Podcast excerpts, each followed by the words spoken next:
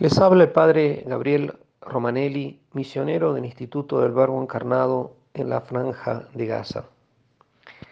El Evangelio de hoy es tomado de San Mateo capítulo 9 y dice así. En aquel tiempo vio Jesús a un hombre llamado Mateo sentado al mostrador de los impuestos y le dijo, sígueme. Él se levantó y lo siguió. Y estando en la mesa en casa de Mateo, muchos publicanos y pecadores que habían acudido se sentaron con Jesús y sus discípulos. Los fariseos al verlo preguntaron a los discípulos, ¿cómo es que vuestro maestro come con publicanos y pecadores? Jesús lo oyó y dijo, no tienen necesidad de médicos los sanos, sino los enfermos. Andad, aprended lo que significa misericordia quiero y no sacrificios que no he venido a llamar a los justos, sino a los pecadores. Espléndida página del Evangelio que nos trae la historia real que pasó allí junto al lago de Genezaret, al mar de Galilea, en Cafarnaúm, como Mateo, que se encontraba allí trabajando para el imperio romano, cobraba impuestos, eh, ve venir a nuestro Señor Jesucristo y nuestro Señor con una sola palabra le lo llama y ese llamado va a cambiar totalmente la vida eh, de Mateo. Sígueme, sígueme. Eh, mm, él se levantó y lo siguió. Y acá eh, podemos ver muchas cosas, como muchas veces también hemos escuchado, es una gracia lo que se llama de primer tiempo, que habla San Ignacio de Loyola, como Dios cuando toca un alma y enseguida el alma no duda ni puede dudar que viene de Dios y deja todo y lo sigue. Se ve también en el llamado de otros apóstoles, pero aquí se ve magnífico. Jesús no le hace largos discursos, eh, podría ponerle un montón de razones, no le dice que espera, no le habla de dilación, va al trabajo y le dice, sígueme. Y Mateo entiende eso y deja su trabajo en ese momento y lo sigue. Y lo que es medio paradojal es que el, versículo siguiente, que lo cuenta esto el mismo Mateo, este Evangelio lo escribió la misma persona que fue agraciada con esa vocación y ese llamado a la conversión, dice, y estando en la mesa en casa de Mateo, es decir, Jesús le dice que, que lo siga y Jesús mismo va a la casa de Mateo. Eh, justamente nuestro Señor Jesucristo nos pide que dejemos todo, pero ¿cómo es que, que por un lado parecería, por eso digo como una paradoja, parecería algo contradictorio, parecería, eh, porque le dice sígueme, pero en definitiva parece que Jesús siguió a Mateo y fue a su casa. Y tanto así que los amigos y los conocidos de Mateo, otros publicanos y pecadores, eh, lo dice Mateo que los conocía, eh, empezaron a ir y, y fueron muchos, dice él, fueron muchos publicanos y pecadores a su casa y se sentaron con Jesús y sus discípulos. Las normas de la purificación del, judaísmo eran muy estrictas y, las tradiciones que habían, que se habían sumado, algunas cosas estaban en, la escritura y otras eran de, de, tradiciones de, distintas, o de distintos orígenes.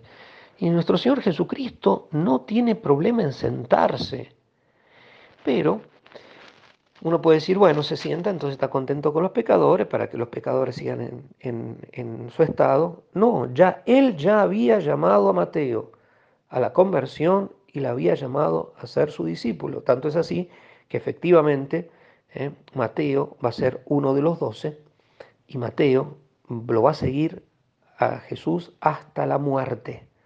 Eh, hasta la muerte. Va a morir incluso dando testimonio de Jesucristo. Em, los fariseos, eh, ellos conocen la distinción de una persona eh, pecadora y de el Maestro, de Jesucristo. No, no tenían nada que achacarle a nuestro Señor Jesucristo. Y ellos mismos hacen la diferencia. ¿Cómo es que vuestro Maestro come con publicanos y pecadores? No, no, no, lo incluyen en el grupo de publicanos y pecadores, aunque eh, en esa pregunta es como que se escandalizan, porque en principio él no podría eh, eh, juntarse, estar a la misma mesa comer del mismo plato de publicanos y pecadores. Jesús lo oyó y dijo, no tiene necesidad de médicos los sanos, sino los enfermos. Lo, que a mí me sorprende, digamos, creo que a todos nosotros, es que los pecadores escuchan que Jesús le dice enfermos. Y no solamente eso, escucha también que los corrige a los fariseos, que le dice, vayan, vayan, eh, vayan a aprender, aprended lo que significa misericordia quiero y no sacrificios.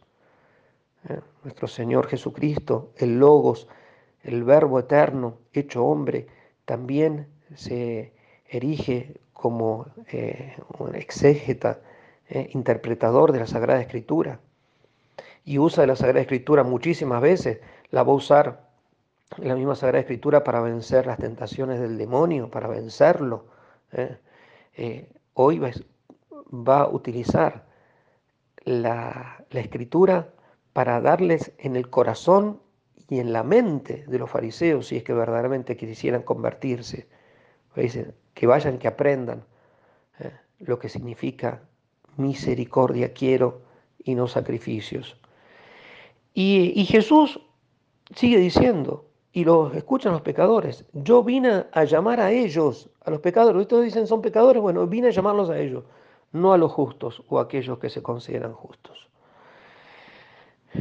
Entre todas las enseñanzas que justamente que nos deja esta página espléndida del Evangelio, Jesús sigue acercándose a los seres humanos. Jesús está en su iglesia, vive en su iglesia. La iglesia santa, la iglesia católica, eh, es el cuerpo místico de Cristo y como tal sigue recibiendo en su seno a publicanos y pecadores, de todas las razas, de todas las lenguas, de todos los orígenes, eh, de todas las religiones, de todos los estados en que puedan vivir las personas, en todos los estados de pecado que puedan vivir las personas. Pero la iglesia los hace sentar la iglesia no tiene miedo de sentarse con ellos, pero no para congraciarse con el pecado, sino para iluminar a las almas. Y las almas eh, verdaderamente humildes, como podemos eh, interpretar del texto de, entender del texto de Mateo, no se enojaron con nuestro Señor Jesucristo porque le dijo enfermos y pecadores.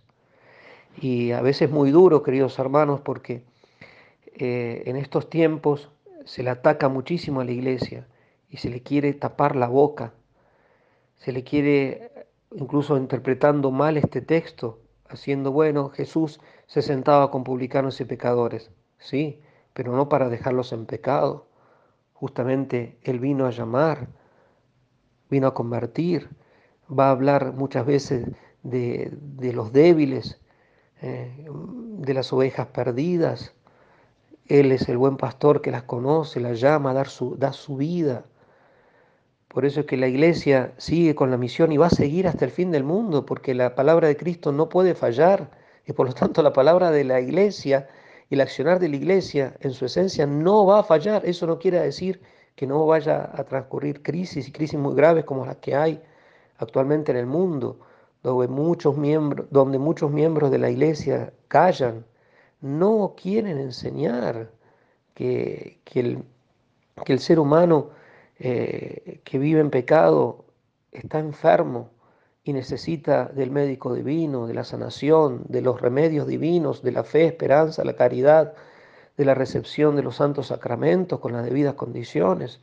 El, el mundo de hoy, e incluso muchos que han sido cristianos pero que se han alejado del redil de Cristo, no quieren escuchar que se les diga que son pecadores. Entonces quieren tapar a los golpes eh, la boca de la iglesia que proclama las bienaventuranzas eh, a los que se arrepienten, a los que verdaderamente, a los que se arrepienten de corazón, a los limpios de corazón, a aquellos que verdaderamente quieren seguir eh, a Jesucristo y quieren cambiar de vida. Pidamos también hoy por medio de San Mateo por muchas y santas vocaciones a la vida consagrada, a la vida sacerdotal en primer lugar y también a la vida consagrada de religiosos, religiosas, a la vida de los laicos consagrados, a fin de que eh, haya muchos que renueven este encuentro a lo largo y ancho del mundo. Que la Virgen Santísima, la Reina de los dos Apóstoles, nos haga vivir esta fiesta con una gran esperanza, ya que Cristo vino a salvarnos a nosotros, pecadores y enfermos, y Cristo además nos llama a la santidad de vida y quiere seguir llamando a innumerables hombres y mujeres para que lo sirvan en todas las latitudes del mundo.